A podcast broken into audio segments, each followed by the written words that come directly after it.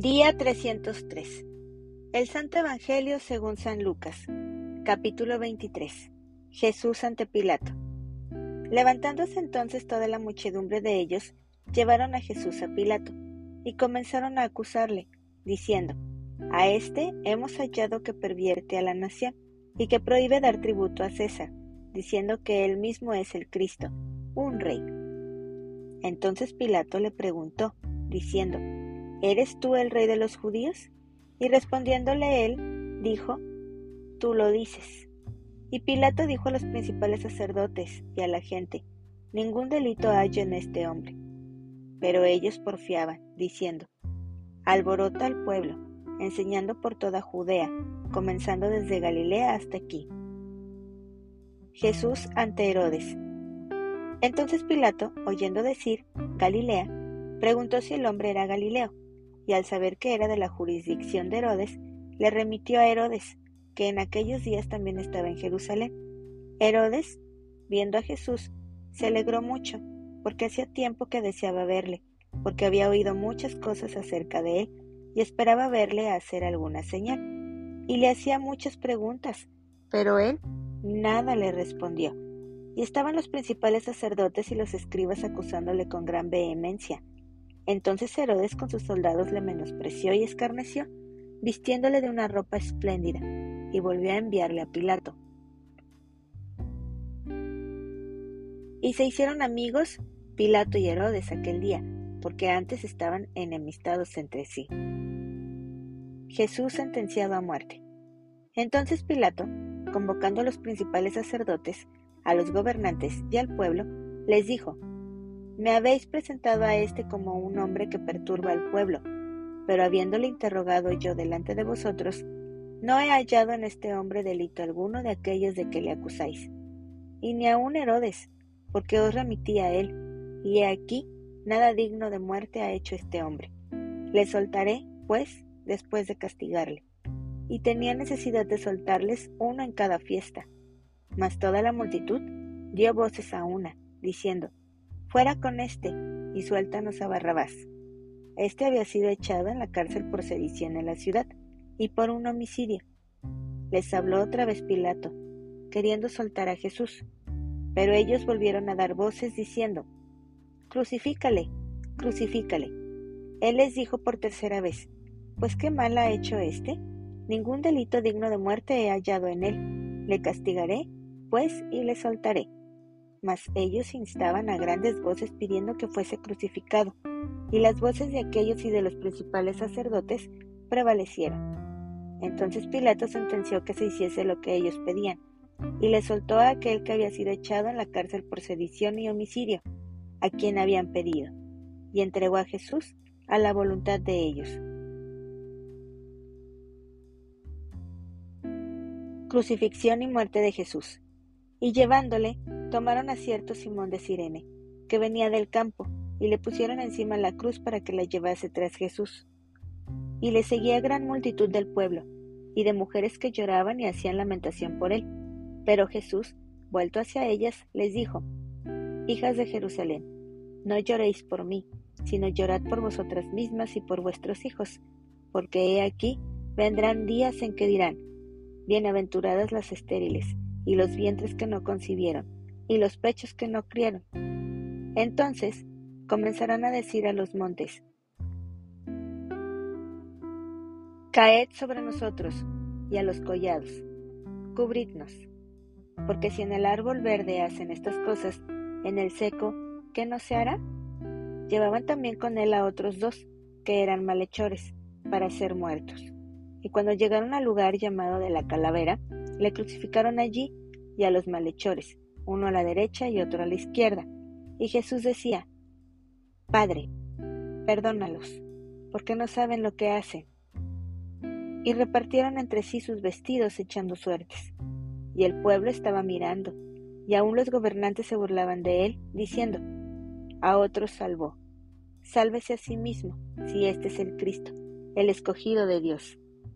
Los soldados también le escarnecían acercándose y presentándole vinagre, y diciendo, Si tú eres el rey de los judíos, sálvate a ti mismo.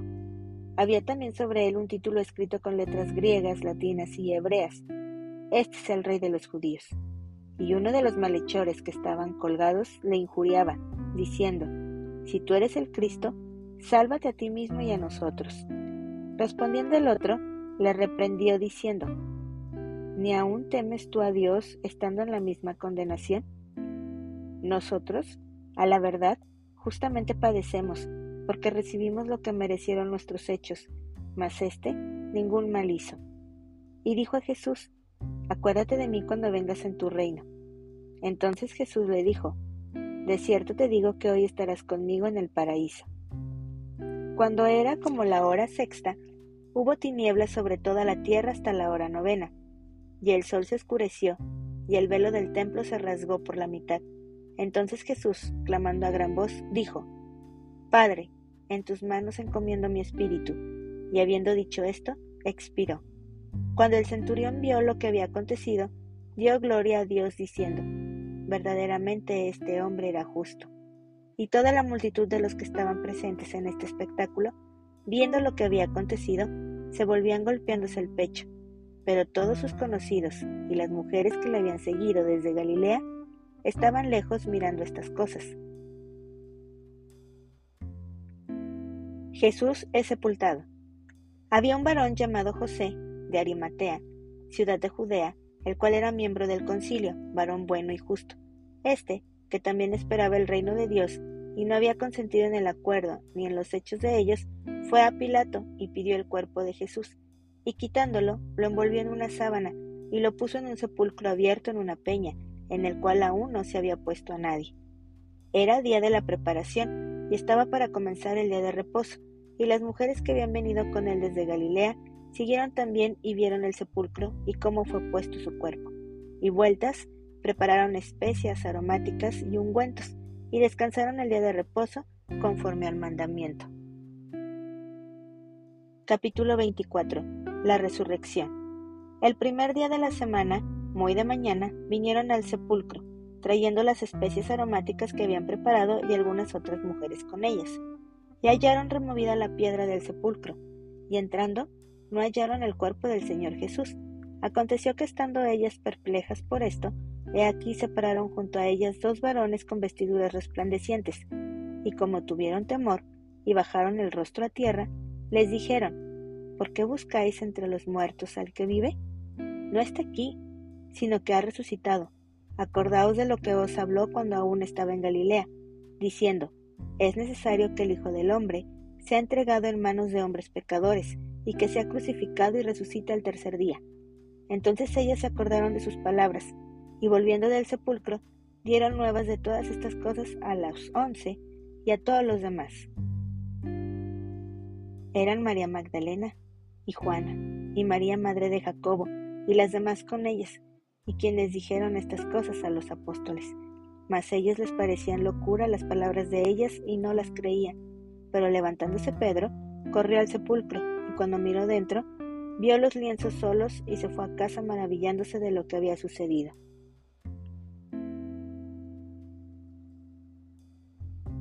En el camino de Emmaus.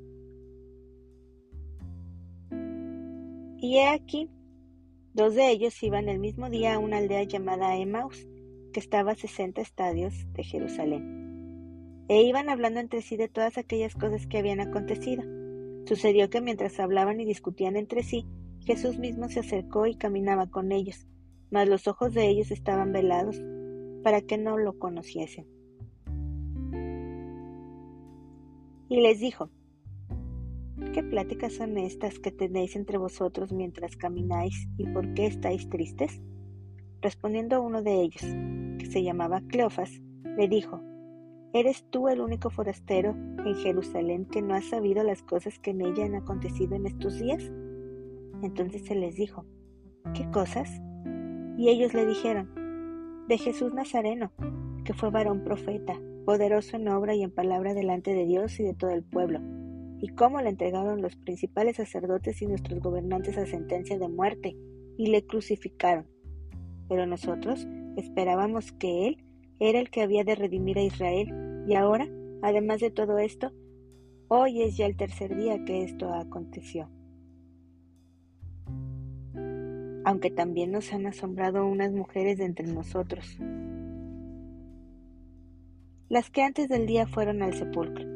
Como no hallaron su cuerpo, vinieron diciendo que también habían visto visión de ángeles, quienes dijeron que él vive.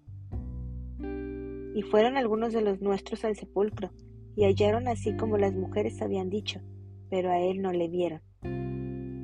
Entonces se les dijo, Oh insensatos, y tardos de corazón para creer todo lo que los profetas han dicho. ¿No era necesario que el Cristo padeciera estas cosas y que entrara en su gloria? Y comenzando desde Moisés y siguiendo por todos los profetas, les declaraba en todas las escrituras lo que de él decían. Llegaron a la aldea donde iban, y él hizo como que iba más lejos, mas ellos le obligaron a quedarse diciendo, Quédate con nosotros, porque se hace tarde, y el día ya ha declinado. Entró, pues, a quedarse con ellos, y aconteció que estando sentado con ellos a la mesa, tomó el pan y lo bendijo, lo partió y les dio. Entonces les fueron abiertos los ojos, y le reconocieron, mas él se desapareció de su vista. Y se decían el uno al otro, ¿no ardía nuestro corazón en nosotros mientras nos hablaba en el camino y cuando nos abría las escrituras? Y levantándose en la misma hora, volvieron a Jerusalén y hallaron a los once reunidos y a los que estaban con ellos que decían, ha resucitado el Señor verdaderamente y ha aparecido a Simón. Entonces ellos contaban las cosas que les habían acontecido en el camino y cómo le habían reconocido al partir el pan. Jesús se aparece a los discípulos. Mientras ellos aún hablaban de estas cosas, Jesús se puso en medio de ellos y les dijo, paz a vosotros.